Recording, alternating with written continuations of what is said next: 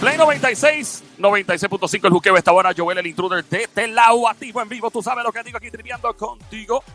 Gracias por escuchar este show, el juqueo. Aquí estamos, encendido, joda full pata abajo, siempre trending. Mi nombre es Joel el intruder, puñito de lejito, mascarilla puesta, distanciamiento social, obviamente. Aquí estamos siempre contigo, pasando la super chilling y todo. Y obviamente un tema como que la gente como que se lo ha olvidado de la cabeza porque pasaron las primarias, pero es la política y estamos a ley de nada, de las elecciones. ¿Qué pasa? Nosotros en este show contamos con nada más y nada menos que con un profesor catedrático de la Universidad de Puerto Rico, recinto de Mayagüez, es rector de la Universidad de Juqueo. Con el politiqueo de este show llega el señor Jorge Schmidt. Jorge, Jorge, Jorge, Jorge. Dímelo, Jorge, ¿cómo está? ¿Qué tal? Son- ahí estamos, ready. Saludos, profesor, ¿cómo está todo? Sí, sí, todo bien, mucho trabajo, afortunadamente. Ah, pues eso, eso es bueno, eso es bueno. Eh, profe, es inevitable, obviamente, hablar de esto. Eh, La nueva orden ejecutiva entró en efecto el pasado fin de semana. Ya esto, obviamente, yo, por lo que vi en el área metropolitana, por lo menos donde yo estaba, en algunas áreas de piñones y todo, vi a la gente portarse de lo más bien, o sea, manteniendo distanciamiento social. Maybe, tal vez una persona que otra, que tal vez la mascarilla un poquito más abajo de la nariz, o, pero nada extraordinario que tú dijeras, diablo, o sea, ¿qué pasa? O sea, ¿qué sucedería si de repente comienzan a salirse de control los casos de COVID-19 en Puerto Rico y comienza a fallecer eh, un montón de gente que Dios libre, ¿verdad? Que, pero sí ha pasado, o sea, los pasados días, un día se reportaron 18 fallecimientos, que en mi opinión un fallecimiento es demasiado, pero de momento si eso comienza a dispararse a 25, 30 por día, ¿qué usted cree que podría hacer la gobernadora? ¿Verdad? Porque ya en noviembre viene otro gobernador, pero ¿qué, qué podría pasar? Estamos especulando, Fura, aquí, ¿qué usted cree? El gobernador viene en enero, ella sí, ella va a ser gobernadora hasta el 2 Bueno, de enero. Cierto. Eligen cierto, ella pero, pero ella sigue mandando, o sea que, que es más todavía lo que tú dices, ¿verdad? Quiero decir que ella que ella todavía puede seguir tomando decisiones hasta hasta tres meses y bueno, si si o sea si suben un poquito, pues no no creo que vaya a cambiar mucho, pero si suben así como tú dices eh, esa cantidad 25 al día, cosas así, pues no le va a quedar más remedio que volver a cerrar cosas, pero antes de las elecciones es que no no creo que la, le, vaya, le vaya a ser posible, pero hasta ahora yo hasta ahora se están subiendo los, los números, pero la, pero no está no, no, no estamos viendo esos esa, esas cosas espeluznantes que veíamos hace meses en Nueva York, en Italia. Estamos bien lejos de eso y, hay- o sea, cosas como que las camas, todavía hay espacio de camas, espacio de ventiladores. Eh, la impresión que estamos que, eh, que, que estoy recibiendo, que está la impresión es que, que todavía está subiendo los casos, pero que eh, que no estamos a nivel de que haya que, que volver a encerrar a la gente. No parece que, no creo, no creo. Y tú, yo también he salido por ahí, Joel. Oye, tienes tremendo flow, te vi en la playa. ¿En qué playa fue esa que pusiste en Instagram? Eh, ah, eso fue en eso fue en Piñones. Hay una parte de Piñones que uno se para allí en los kioscos y uno se puede parar allí frente a las piedras. ¿Verdad que está bien confiado eso ahí? Sí, tienen que ver eso de que puso Joel ahí en Instagram. Ahí tiene un flow ahí bien chévere. Sí, no, chacho, yo, yo quería una hamaca allí con una hamaca, una cervecita en una esquina. Yo me quedo dormido allí si me dejan. Así que de noche no, ¿verdad? Hay que tener cuidado, pero definitivamente Sí. la próxima vez que venga para el área metro, profesor, no- nos vemos en Piñones allí, nos damos par de fría allí, Ya, a, bueno, yo- allí. Yo soy de Carolina, yo conozco esto allí bien. Mira, pero Yo soy estuve- yo salí, estuve por... Ah, Sí, no, que usted conoce bien Carolina del área Sí, de. de conozco la- el área por ahí, sí. por ahí. Mira, pero yo sí vi, yo, yo, yo, creo que todavía la gente, hay mucha gente que no se está poniendo la mascarilla, que están cogiéndolo muy suave con eso. Yo tengo que aquí aprovechar para decirle a la gente que no baje la guardia, porque la, la cosa más importante que se puede hacer con esto es ponerse la pinche mascarilla. Y yo vi a mucha, mucha gente que, que, que se la quitaba, que eran como que muy flexibles. Está bien, me la quito para tomarme este traguito, pero entonces me la dejé quitar y sigo caminando y ya caminé como por entre tres o cuatro mesas, pues ya, se los pegué a todo el mundo. O sea, eso tú te la quitas en tu mesa tranquilo, pero te la vuelves a poner si vas al baño o lo que sea, ¿verdad? Entonces yo estoy viendo a la gente como que quizás a medida que pasa la noche se, le, se van poniendo como que más, eh, eh, la disciplina se les va yendo y yo creo que, eh, que todavía, todavía necesitamos ser más rigurosos con la mascarilla, Joel. Yo no creo que todavía estamos, no estamos bregando bien. Sí, no, no, no. digo, yo siempre he dicho, comparado con otros estados de los Estados Unidos, que tengo panas, tengo amistades que están a lo loco, production.com full en los Estados Unidos, muchos lugares donde no hay ningún tipo de, ¿verdad? De, de cuidado. Aquí la gente, pues hace que el boricua atiéndase como medio hipocondriaco. Y eso es bueno, creo yo, en estos momentos. Yo, yo tengo mucha, conozco mucha gente que, que son jóvenes, saludables y todo, y yo lo que se pega esto. O sea, pero en Estados Unidos hay, existe, de alguna gente, no todo, pero existe una cierta prepotencia americana de que yo soy invencible y nada me va a pasar y por eso no voy a ponerme una mascarilla y son los primeros. Eh, entonces, y, esa es mi preocupación, lo podemos hacer mejor como quiera. Hablando de Estados Unidos, profe, eh, obviamente las elecciones de los Estados Unidos, mucha gente no le pone atención y dice, ah, eso no me importa, eso allá, aquí no, no afecta, pero lo que si a Estados Unidos le da un catarrito, nos da una pulmonía acá abajo por lo general, en muchas situaciones. Entonces, la pregunta es, Obviamente, lo que todo el mundo se está preguntando en Estados Unidos es quién podría ganar las elecciones, Joe Biden por el Partido Demócrata o el presidente Trump. Hay muchos latinos que están a favor de Donald Trump eh, y la gente no, entiende eso, pero sí, hay ciertos sectores de los Estados Unidos, boricua, eh, qué sé yo, todas las nacionalidades, cubanos, eh, dominicanos, mucha gente. Pero, ¿cómo se ve la contienda en los Estados Unidos? Yo no sé, yo, yo, yo, yo no, yo, yo, estoy viendo como que Trump va a ganar. ¿Estás listo para cuatro años de Trump? Sí, es que yo no veo a Biden y como que inspire para ganar. Trump inspira, él inspira a su gente y su gente son muchas. Dos terceras partes de la población de Estados Unidos son blancos y si le metes los, y si añades los hispanos blancos son 72%, o sea que los hispanos, los eh, negros y los eso, eso, sigue siendo una minoría pequeña, así que él puede fácilmente no contar con, con más nadie que con los suyos y si él los inspira a ir a votar, pues aunque pase raspado no tiene ni que ganar la mayoría de los votos, no ganó la mayoría, ganó, o sea, Hillary Clinton le sacó 2 o 3% de votos más, que esos son varios millones de personas y como quiera no ganó por la manera del sistema, o sea que yo creo que él tiene buena probabilidad. Y yo no veo a Biden como que inspire a los suyos como que lo, como que los emocione para salir porque eh, eh, es salir. Los hispanos y los, y los afroamericanos en Estados Unidos eh, tienen efecto cuando salen. Cuando estaba Obama ellos salían y votaban mucho. Y después dejaron de con, con Hillary pues se, volvieron a votar como votaban antes que era mucho menos y yo no estoy viendo como que Biden vaya a, inspirar a esa gente, porque tú no inspiras solamente diciendo yo no soy Trump, solamente diciendo Trump es malo, vota por mí porque yo no soy Trump, con eso tú no ganas. Todo el mundo sabe que Trump es, un tipo detestable personalmente, muy poca gente le gusta, eh, o sea, y, pero como quiera, ya eso no le afecta. Y entonces yo no estoy viendo que para ganarle a una... Yo, yo no quiero ver esos debates, o sea, los quiero ver, pero eh, Trump en un debate tiene el potencial de, echarse en un bolsillo a Biden. Y es bien nacionalista, a la gente le gusta el nacionalismo.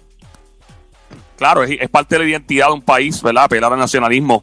Inclusive hay, latinos en Estados Unidos, con todo el respeto, no estoy criticando, estoy, hablando de algo que es cool y especialmente personas que pertenecen al ejército o algo que, que tienen la, bandera americana muy presente en su vida, aunque son puertorriqueños, aunque son y, la cargan con mucho orgullo y bueno, eso es una decisión bien personal y qué bueno, porque hay muchos nacionalistas americanos, eh, bueno, Estados Unidos mejor dicho, que son hispanos, que tienen la bandera americana eh, al frente de sus casas, muy normal, muy típico la actitud, un pana que es colombiano y es él es, trompista full y él me dice, mira, mano, lo hace que yo creo en la mano dura contra... Y yo le respeto a ese tipo de super pana, pana full mío, tú sabes. Y cada cual en los Estados Unidos, pues hay que, hay que respetar eso, igual que en Puerto Rico. Y lo que usted estaba diciendo es muy claro. Déjeme, eh, antes que nada, para todo el que está aprendiendo la radio, esta emisora se llama Play 96, ok. Te acabas de prender el 96.5 en tu radio, Play 96, ok. Mi nombre es Joel el Intruder. Me escuchas todas las tardes 3 a 7, lunes a viernes en este show llamado El Juqueo JUKEO 3 a 7 de la tarde. Siempre trending el profesor catedrático en línea, rector de esta universidad llamada la Universidad de Juqueo, profesor catedrático, Universidad de Puerto Rico, recinto Mayagüez, Jorge Schmidt. Ok, eh, vuelvo. Cuando un candidato o una candidata a la presidencia o a la gobernación, por ejemplo, en Puerto Rico, necesita tener una cualidad muy importante que la gente como que no acaba de entender. Más allá de intelecto, inteligencia, criterio, argumento, integridad, etcétera, debe tener una personalidad con una chispa que, y carisma que, saque, ese, que mueva a la gente en sus emociones. Por ejemplo, cuando Obama se postuló eh, en el 2008, a que yo se quería caer en Estados Unidos, Obama era un rockstar. Parecía o sea, una celebridad del hip hop o de la música o un pastor, porque el tipo tiene una proyección tan salvaje a la hora de hablar que era como un pastor, el tipo hablaba como, ¿verdad? Como un hombre de estos próceres de los Estados Unidos de la historia y eso llamó mucho la atención. Tío, es que el tipo habla bien, brutal o el tipo tiene un swag, tiene un piquete. ¿Qué, otras cualidades requiere un candidato para mover las masas y votar? Tiene que, eh, tiene que hablar de cosas con que, le, que a la gente le importe que la gente que la gente sienta contra eso sí de verdad lo que tú dices que se emocione para, para que para que la gente se emocione tú tienes que decirle yo te voy a tú estás desempleado tú conmigo tú vas a tener trabajo y si tú llevas desempleado a esta chavao tú vas a decir contra ese es el otro lo que me viene a hablar es de qué sé yo qué yo no lo entiendo este me habló de lo que yo sé ah, o, o de lo que sea importante para ti que pueden ser muchas cosas diferentes pero fíjate que Trump ha conseguido, es un billonario que nació millonario, no es como que nació eh, en una cuneta y poco a poco con su esfuerzo fue así, no, él nació rico. rico de, le dieron un millón de pesos, o sea, rico rico de, de, no de, millonario, ¿verdad? Dueño, su papá era dueño de muchos edificios, o sea, millonario, millonario. Y este tipo, que, que, que tiene uno de los hombres ricos del mundo, ha conseguido a las personas pobres, trabajadoras, blancas de Estados Unidos, que ellos crean que él entiende su, su, su, sufrimiento y su pesar. Mentira, no entiende nada, no, lo entiende porque nunca lo han tenido ni, ni a 10 millas de cerca, más que los empleados de él, pero se los ha hecho creer. Y él les habla y entonces les, ha hecho creer otra cosa, les ha hecho creer que él no tiene pelos en la lengua. Contrario a Obama, y a todos los demás que hablaban bonito, pero cuando venías a ver no te habían dicho nada y te podían decir un montón de mentiras y te dormían y tú, eh, ah, qué bonito habla, pero nada. Entonces él ha traído el mensaje de que él no habla así, porque obviamente él, habla bien burdo, pero que por eso mismo es que tú le puedes creer porque como él no, él no tiene nada que ocultar ni siquiera en la manera de hablarte cosa que no siempre es cierto porque él, sabemos que él dice muchos, mete muchos mochos, muchas mentiras, pero te lo dice así, como él te lo dice, en un lenguaje que, fíjate, Hugo Chávez tenía esa cualidad también, ¿ves? Que Hugo Chávez hablaba, no estoy diciendo que sean iguales, son literalmente opuestos, pero que en el término de carisma, ¿verdad? Que él, él usaba, él hablaba en lenguaje que uno decía, ese tipo suena hasta chabacano. Lo mismo que le pasa a Trump, sonaba chabacano.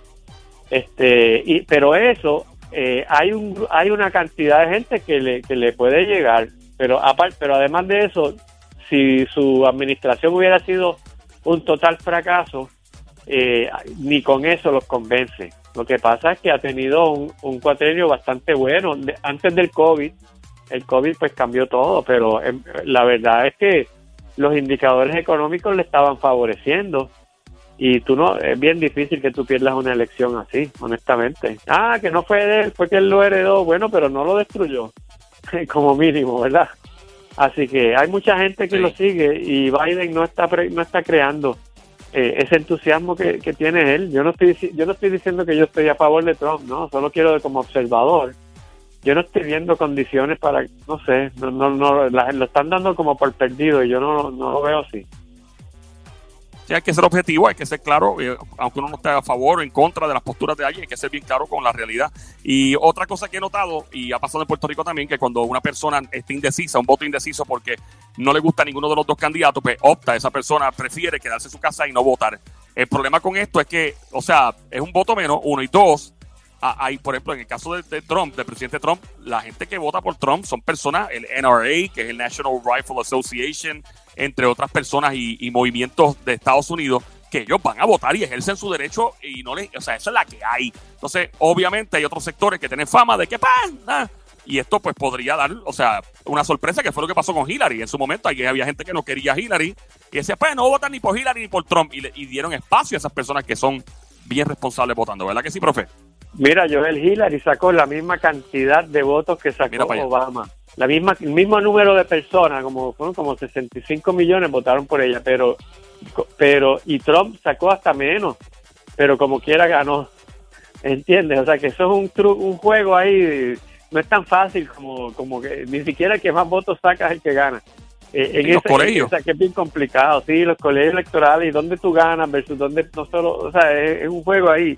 Pero ella, ella sacó más votos, ella sacó la misma cantidad de votos que Obama, eso es, digo, la población creció un poco también, ¿verdad? Pero eh, el, aquí el factor es, es Trump, honestamente, el factor aquí es Trump. Si Trump, él, él ganó, no fue que Hillary perdió él sacó más votos que el que había sacado cuatro años antes de su mismo partido.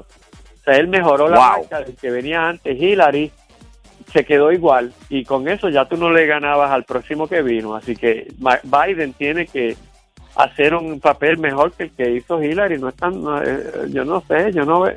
Yo no veo a la gente activada con Biden como están con Trump. No los veo retando, no usan mascarilla, van por ahí eh, retando todo, como que eh, eh, entusiasmado, tú sabes. Yo no veo ese lado, eso mismo de Biden.